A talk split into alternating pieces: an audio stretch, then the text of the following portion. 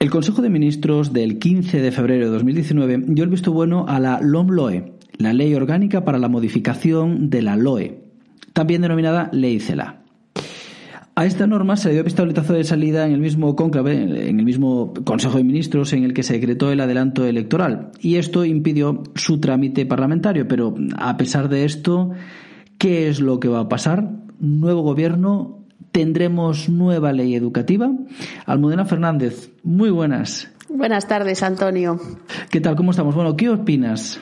Mira, siempre cuando hay un cambio de gobierno, siempre una de las primeras cosas que se plantean es el cambio de ley educativa.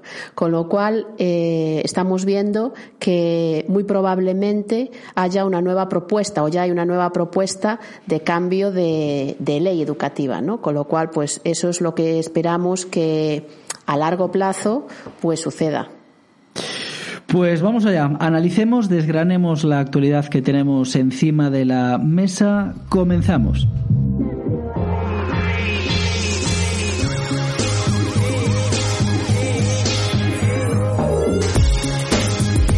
Opositar no es de extraterrestre. Con Almudena Fernández y Antonio Reyes. Agradecemos a Premier el poder realizar este podcast y por supuesto poder compartir con todos vosotros la experiencia durante muchos años preparando opositores.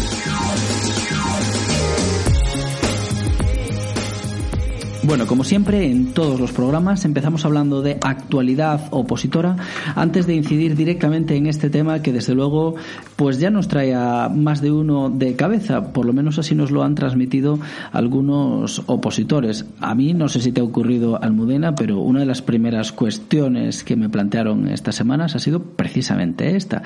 ¿Qué va a pasar con la ley educativa?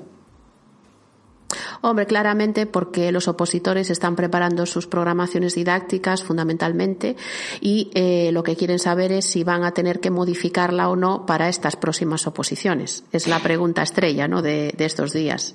Sí, es cierto que muchas veces los propios medios de comunicación dan las eh, noticias por absolutamente sentadas, eh, sin tener a lo mejor un conocimiento excesivamente exhaustivo de cómo suele ser el, el propio trámite y da la sensación que pasado mañana pues ya empieza a funcionar la nueva ley orgánica, ¿no? Eh, pero antes de eso, dime, dime.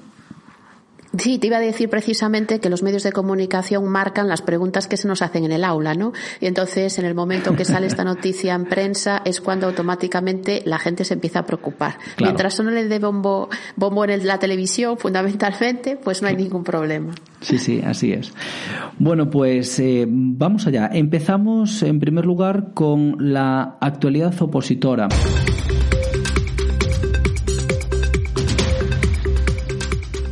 Eh, tenemos encima de la mesa ya un montón de plazas de prácticamente todas las comunidades. Cuéntanos, ¿cómo está un poco la situación, las ofertas de empleo en eh, la mayor parte de las comunidades autónomas? Pues mira, Antonio, vemos que este año es un año muy, muy bueno fundamentalmente para las especialidades de secundaria. En Galicia tenemos la suerte, en alguna otra comunidad autónoma, que también convocamos para maestros, pero en la mayoría de las comunidades autónomas que no tienen lengua cooficial se convoca fundamentalmente secundaria, ¿no? Y cuando hablamos de secundaria, no hablamos solamente de las especialidades de secundaria de instituto, sino también especialidades de formación profesional. Porque si hay una cosa que caracteriza un poco estas oposiciones de los últimos años es que están saliendo muchas especialidades también de formación profesional, cosa que también hay que ir destacando, ¿no? Sí. Bueno, pues eh, esta es desde luego la, la, pura realidad. ¿Cuántas comunidades autónomas tenemos ahora mismo? Ya hay, imagino que habrá elevado el número de comunidades que presenta ya su detalle por plazas, ¿no? Sí, ahora mismo, excepto Galicia y Baleares, todas las comunidades autónomas ya tienen la previsión y la oferta. Incluso hay dos comunidades autónomas que ya han convocado, ¿eh? Cataluña y Navarra ya han publicado las convocatorias. Entonces, pues bueno, está todo el proceso en marcha, sí. Bueno, ¿cuándo suelen ser los, los plazos habituales en la mayor parte de las comunidades autónomas? Ya para que a nadie le pille de imprevisto, porque si me dices que Cataluña y Navarra ya están convocadas las plazas, imagino que el resto estarán al caer, ¿no? Es muy raro que se convoque ya tan pronto, de todas maneras, ¿no? Pero es verdad que Cataluña es una de las comunidades autónomas que van marcando el inicio, ¿no? De las convocatorias. Es verdad que lo que dije antes, las, las comunidades con lengua cooficial, pues es cierto que eh, no influyen un poco en la gente que viene de otras comunidades, ¿no? Porque tienen una, tienes la obligatoriedad de conocer la lengua cooficial. Entonces Cataluña siempre va marcando. Ahora todas las demás comunidades autónomas empezarán a salir próximamente. A lo largo del mes de marzo, abril suelen ser los meses de las grandes convocatorias de oposición. Vale, bien. Bueno, pues ya entonces no queda más que estar pendiente. En las dos comunidades que todavía no conocemos el detalle de plazas, imagino que ya será relativamente pronto. Y en las demás, pues ya esperar directamente a la convocatoria entre los meses de marzo y abril. Imagino que a finales de febrero ya caerá eh, algunas, mediados finales, con lo cual, bueno, pues ya están, ya están al caer las convocatorias. Em, otro asunto de actualidad, em, tuvimos en Premier la oportunidad de realizar sesiones de oratoria em, en las que participaron bueno pues eh, a través de forma presencial y vía online pues más de 300 alumnos. Y la verdad es un placer ver que em, los opositores le dan tanta eh, trascendencia a una cuestión como la como la oratoria ya que bueno pues evidentemente tiene una consecuencia directa sobre las notas en la defensa de la promoción y las unidades didácticas. Em, ¿Es una moda, es un boom o crees que Almudena tiene la importancia que se le está dando a las cuestiones de oratoria? Hombre, el tema de oratoria, teniendo en cuenta cómo están estructuradas las, las pruebas de la oposición, es fundamental. Eh, primero, como docentes, porque tienes que saber transmitir, ¿no? Y segundo, porque la segunda prueba, que es la de la programación didáctica o el plan de apoyo, dependiendo de la especialidad, tú tienes que defender un producto delante del tribunal. Y al final lo importante es saber transmitir lo que quieres defender, ¿no? Entonces, todo lo que tiene que ver con oratoria, lenguaje corporal, expresión oral, etcétera, es fundamental, porque al final te van a valorar fundamentalmente eso. Y allí, como tú sepas vender tu producto, así va a ser tu nota. Yo lo tengo clarísimo, vamos. Sí, sí. Bueno, pues em, yo lo tengo tan claro como tú. Así es que, si te parece, eh, podríamos hacer un podcast precisamente acerca de esto, uno de los próximos podcasts, hablar de la importancia de la comunicación. Sí, fíjate que además es extrapolable a muchas oposiciones, ¿no? Todas aquellas que tengan una parte de exposición oral, eh, o que tengas que exponer un tema, o que tengas, bueno, que hacer lectura. Entonces, pues es extrapolable a muchísimas especialidades. Pues dicho queda, eh, todos aquellos que, aquellas personas que queráis transmitirnos ideas para próximos podcast, para próximos podcasts, perdón, bienvenidos sean. Y uno de ellos será sin duda todo lo relativo a las cuestiones de comunicación y oratoria.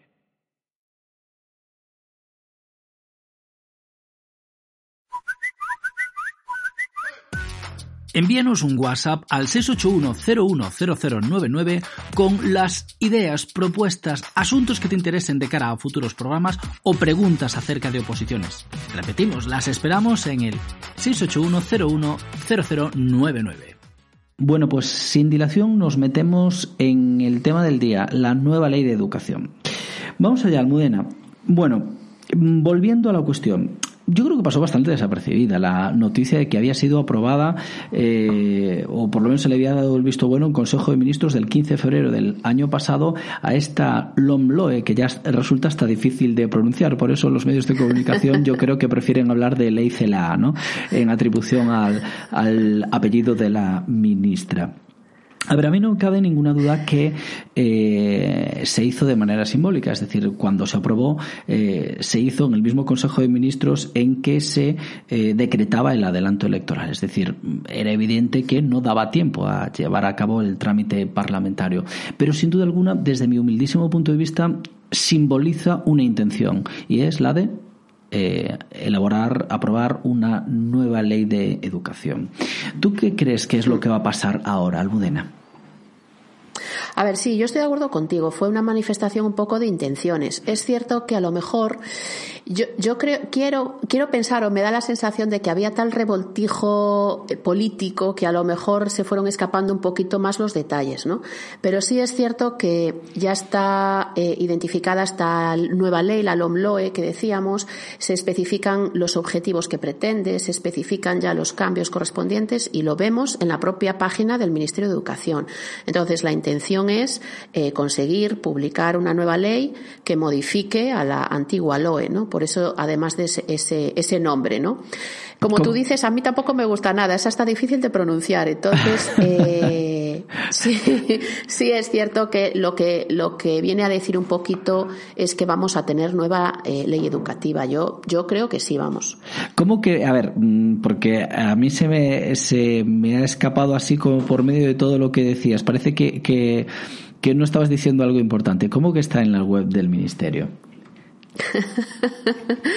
si ya nos vamos a mirar, hay que estar siempre mirando todas las páginas de las propias consellerías y del Ministerio de Educación, ¿no? Para ver un poquito todas las novedades y estas cosillas. Entonces, si nos entramos en la página del Ministerio, precisamente, ya está colgada está colgada toda esa información. Podemos acceder al proyecto de ley y cuando ya se vaya colgando la memoria y la LOE completa y la LOE completa, las van a ir, ya tienen el espacio, ¿no? Por así decirlo. Entonces, pero si aquí está proyecto de ley LOMLOE. Bueno, bueno, bueno. Sí, sí, exactamente.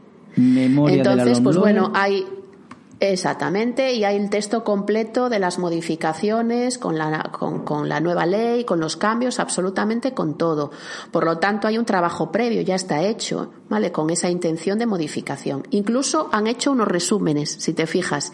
Tenemos los resúmenes por etapas educativas, cuáles son los cambios en cada una de las etapas. Entonces, pues bueno, ya podemos ir entreviendo un poquito cómo va a ser esa LOMLOE. Bueno, pero para que no, como dice un amigo mío, para que no panda el cúnico. A ver, esto, pero esto, eh, ¿qué va a pasar con ello? O sea, porque esto fue el gobierno que había hace un año. Por medio han pasado nada menos que dos elecciones generales, eh, una en abril y otra en noviembre, si no recuerdo mal. Eh, pongamos encima de la mesa las, las posibles, los posibles escenarios. primero, que nos carguemos la LOMCE, segundo, que se apruebe la LOMLOE y tercero, que, que vayamos por una tercera vía que sea simplemente anular la LOMCE y quedarnos con la LOE que teníamos del año 2006. Vamos por partes. Em, ¿Tú crees que se van a cargar la LOMCE? A ver, vamos a, yo siempre voy diciendo que las leyes van a la par de los gobiernos, ¿no? Entonces la LOMCE es una ley que sabemos, todos sabemos, que fue una ley propuesta por eh, el, el, PP, ¿no?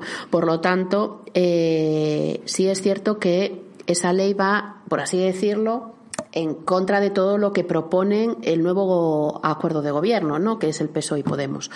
Entonces, en base a eso, la LONCE yo creo que se la van a cargar sí o sí, en cualquiera de las dos situaciones eh, posteriores que tú decías, ¿no? Independientemente de que volvamos a hacer una nueva ley o que nos quedemos con la LOE solo, la LONCE, en principio, tiene pinta de no durar mucho más. Sí, yo también pienso que la ONCE tiene los días contados, entre otras cosas, porque efectivamente eh, todos vimos que en el acuerdo de gobierno entre los dos partidos que sustentan el actual gobierno, eh, una de las cuestiones fundamentales era precisamente esta, el cargarse la, la ¿no? Siguiente A pesar de que todos nuestros alumnos se, se, echen las manos a la cabeza porque ya estamos tan acostumbrados a trabajar con los estándares y con todos los nuevos aspectos que había introducido la 11, es muy probable que eso sí, eso ya, eh, como tú dices, tenga los días contados. Mm. Sí. sí, de todas formas, bueno, con respecto a eso sí que mm, sería bueno dejar claro que mm, yo creo que esas esa es cuestión exactamente, es decir, lo que acabas de comentar de los estándares sí sería difícilmente modificable en futuro si es que se cambiasen eh, currículos nuevos, ¿no? Porque hmm. los, las competencias clave, los estándares de aprendizaje forman parte de directivas europeas educativas, con lo cual, eh, bueno, mm, eh, estarán en una, quiero decir, ante unos nuevos currículos, la organización de los mismos yo creo que no distaría mucho de, de la propia estructura LOMCE. Otra cosa es que le den totalmente la vuelta a los currículos o todo lo contrario, ¿no? Pero en cualquier caso. Sí, todos los, aspectos competenciales van a seguir existiendo. Claro, o sea, tiene que seguir, eh, tiene que seguir habiendo competencias que están marcadas por Europa y tiene que seguir habiendo algún elemento que eh, evalúe las competencias, que son mm. los estándares de aprendizaje, que es por lo que se crean los perfiles competenciales precisamente. Bien, siguiente eh, escenario. La LOMLOE se va a aprobar eh, encima de la mesa tenemos que tener todos muy claro que para la aprobación, para la derogación, modificación o aprobación de una ley orgánica se necesita la mayoría, la mayoría absoluta del Congreso. ¿Qué opinas? Claro, aquí nos encontramos un poquito con un primer escalón que hay que subir, ¿no? Entonces, yo si, si me dijeras, bueno, pues eh, hay que tener en cuenta que en el Congreso necesitamos para aprobar una, una propuesta de ley la mayoría absoluta, que son, si no me equivoco, corrígeme Antonio, 176 diputados. Así es. Entonces, pues es verdad que aquí pues no sabemos un poquito lo que va a ocurrir. Si no fuera ese, si no fuera ese caso, yo, yo apostaría, pero a todo a que se iba a aprobar una nueva ley educativa sin ningún tipo de problema y además bastante rápido. Pero es verdad que nos encontramos con que en el Congreso tiene que cumplir esa condición, ¿no? que tiene que haber mayoría absoluta. Claro, la situación es un poquito compleja y desde un punto de vista estrictamente de aritmética parlamentaria. Y bueno pues habría que poner de acuerdo a muchos partidos para poder aprobar esta nueva ley orgánica. Yo creo que es relativamente fácil que los partidos eh, se pongan de acuerdo para eh, derogar la LOMCE pero no sé si eh, ocurriría exactamente lo mismo para aprobar una nueva ley orgánica. Pero bueno esto queda en el aire y, y está por ver Em, yo también opino igual que tú, si no fuese por este simple escollo, pues eh, tendríamos una ley nueva encima de la mesa muy pronto. Mm, tercera vía. Eh, nos cargamos la LOMCE y nos quedamos con lo que teníamos, la LOE. ¿Cómo lo ves? Claro. Ahí pues estamos hablando de la situación en función un poquito del Congreso, ¿no? Es lo que decimos. Pues seguramente haya una gran facilidad para derogar la LOMCE, pero va a depender si tenemos posibilidad de aprobar la nueva ley o va a ser complejo, ¿no? Y si es muy complejo, pues a lo mejor nos inclinamos a seguir manteniendo la LOE, que era la ley anterior. Claro, bueno, en definitiva, esta es la situación, estos son los posibles escenarios y vamos ahora a lo que nos preocupa, que es cómo nos puede afectar esto de cara a las oposiciones, ¿no? Vamos a ponernos en el caso pues que más nos afectase como opositores si es que se derogase la LOMCE, se aprobase la nueva LOM-LOE. ¿Esto cuánto tiempo lleva y a qué oposiciones eh, nos afectaría? Pues veréis, lo que hicimos antes de empezar este programa fue analizar las últimas tres leyes orgánicas el periodo desde el cual se anuncia eh, la aprobación de la nueva ley orgánica hasta que finalmente esta eh, nueva norma se aprueba y se pone en funcionamiento. En el mejor de los casos han sido siempre dos años. Me explico. LOE eh, la LOE es una ley orgánica que eh, se anuncia con el nuevo gobierno Zapatero del año 2004. Conviene recordar que eh, Zapatero llegó al gobierno en marzo del año 2004. Se anuncia desde el primer momento la aprobación de la nueva ley orgánica y una vez que sucede todo el trámite parlamentario, se aprueba en mayo de 2006. Es decir, han pasado exactamente dos años y un par de meses. Eh. La LOMCE se anunció con el nuevo gobierno de Rajoy en el año 2011 y fue aprobada en diciembre del año 2013. Una vez más, un par de años. Pero es que si nos retrotraemos un poquito más en el tiempo y nos vamos a la LOCE del año 2002, también había sido una ley que se anunció al principio de la segunda legislatura de Aznar, es decir, en torno al año 2000, y se aprobó a finales del año 2002. Es decir, estaríamos ante dos nuevos años. Así es que en el mejor de los casos yo creo que aquí pues estaríamos jugando con ese margen de tiempo, ¿no? No sé qué opinas, Almudena, y bueno, eh, ¿qué, ¿qué, cálculos haces tú y de cara a afectarnos a las oposiciones, ¿cuándo? ¿A qué oposiciones nos afectaría? Yo estoy totalmente de acuerdo contigo. Al final nos vamos siempre aproximadamente a dos años. Nosotros, es lo que tú dices, muchas veces como lo vemos en la prensa, pensamos que automáticamente hay una ley nueva y automáticamente se implementa, ¿no? Y se, se pone en funcionamiento, pero es un proceso mucho más largo. Entonces, hay unas propuestas de leyes, hay unas votaciones en el Congreso, en el Senado, y luego hay un calendario de aplicación. Por lo tanto, aproximadamente es el cálculo que tenemos. No creemos que hasta el 2022 aproximadamente nos empiece a afectar a nivel práctico, ¿no? ¿Qué pasa? Que es verdad que también decimos que es muy diferente un opositor de secundaria a un opositor de maestros. El opositor de secundaria le va a afectar directamente en la elaboración de su programación didáctica. Y entonces es verdad que ahí tenemos que esperar a que esa ley esté implementada en los distintos cursos. Además nos vamos a cursos de la ESO, del bachillerato, con lo cual siempre tarda un poquito más. Claro. Entonces ahí nos preocupa menos por eso, porque sabemos que como mínimo, mínimo tenemos dos años, pero después además se van implementando primero en etapas anteriores y después ya en las etapas de secundaria y bachillerato. En el caso a lo mejor de especialidades de maestros, donde entra un poquito más la teoría, los temas de la, de la oposición hablan un poco del histórico de leyes educativas, que hacen referencia a terminología nueva, nos puede afectar un poquito antes, ¿no? Porque es verdad que a nivel teórico podemos tener que incluir en los temas, algún aspecto de, estos nueva, de esta nueva ley de la LOMLOE, pero solamente a nivel teórico. Por lo tanto, pues sería un poquito tener nuestros temas ya estructurados y añadir un poquito aquellos aspectos nuevos que introduce esta nueva ley. Pero aún así, volvemos a decir que como mínimo eh, empezaremos a hacerlo en el año 2022, ¿no? Donde se apruebe y se empieza a implementar esta nueva ley educativa. Claro. A ver, esos cálculos los echamos, ¿no? Eh, si tenemos en consideración que se aprobase la ley ya, es decir, si se aprobase la ley a lo largo de este año 2020, pues eh, sabemos que se empezaría a implementar en el mejor de los casos. Claro, una nueva ley eh, exigiría desarrollar nuevos currículos, con lo cual ya nos iríamos al curso siguiente. El nuevo currículo se empezaría a implementar en el mejor de los casos, yendo súper, súper, súper rápido, en septiembre de 2021, con lo cual afectaría a las oposiciones de 2022. Pero ese ya es un escenario mm, prácticamente utópico, ¿no? Es decir, como pronto, como pronto, nos iríamos como mínimo un año más. Y a partir de ahí todo lo siguiente. Con lo cual, bueno, pues ese es el calendario y, hasta dónde llegamos.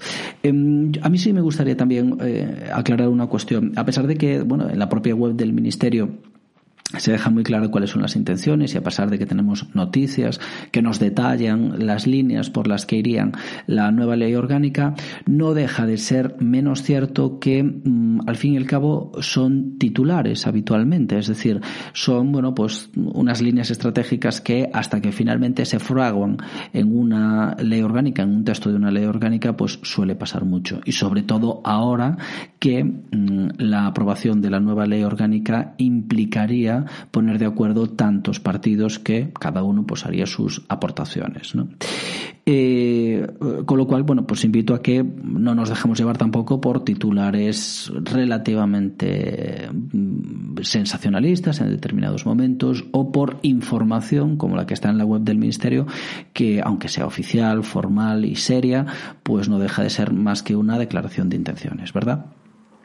Exactamente. Entonces, bueno, eh, a nosotros realmente lo que nos importa es cuando se aprueben los decretos curriculares propios de nuestra comunidad autónoma, fundamentalmente, con lo cual, imagínate todo el proceso que llevaría eso, ¿no? Porque tendríamos que aprobar la ley, tendríamos que aprobar los reales decretos, tendríamos que aprobar los decretos, y entonces, en base a eso, pues ya eh, haríamos cosas mucho más concretas. Es lo que tú dices. Por ahora, esta nueva ley hace referencia a principios generales, ¿no? Con lo cual, pues bueno, intenciones educativas, y eso hay que personalizar en aspectos concretos. Muy bien, bueno, pues entonces, para ir concluyendo, eh, a modo de resumen, Almudena, en definitiva, En el peor de los casos, o el mejor para alguna gente, imagino, eh, que estarán deseando que se cambie la ley. Me refiero al peor de los casos para los opositores, que cualquier cambio nos afecta muchísimo, ¿verdad? En el peor de los casos, poniendo por caso que se aprobase la nueva ley orgánica, eh, todo el mundo tranquilo, porque como pronto tendríamos un par de añitos de margen todavía para eh, adaptarnos a esa nueva realidad, ¿verdad?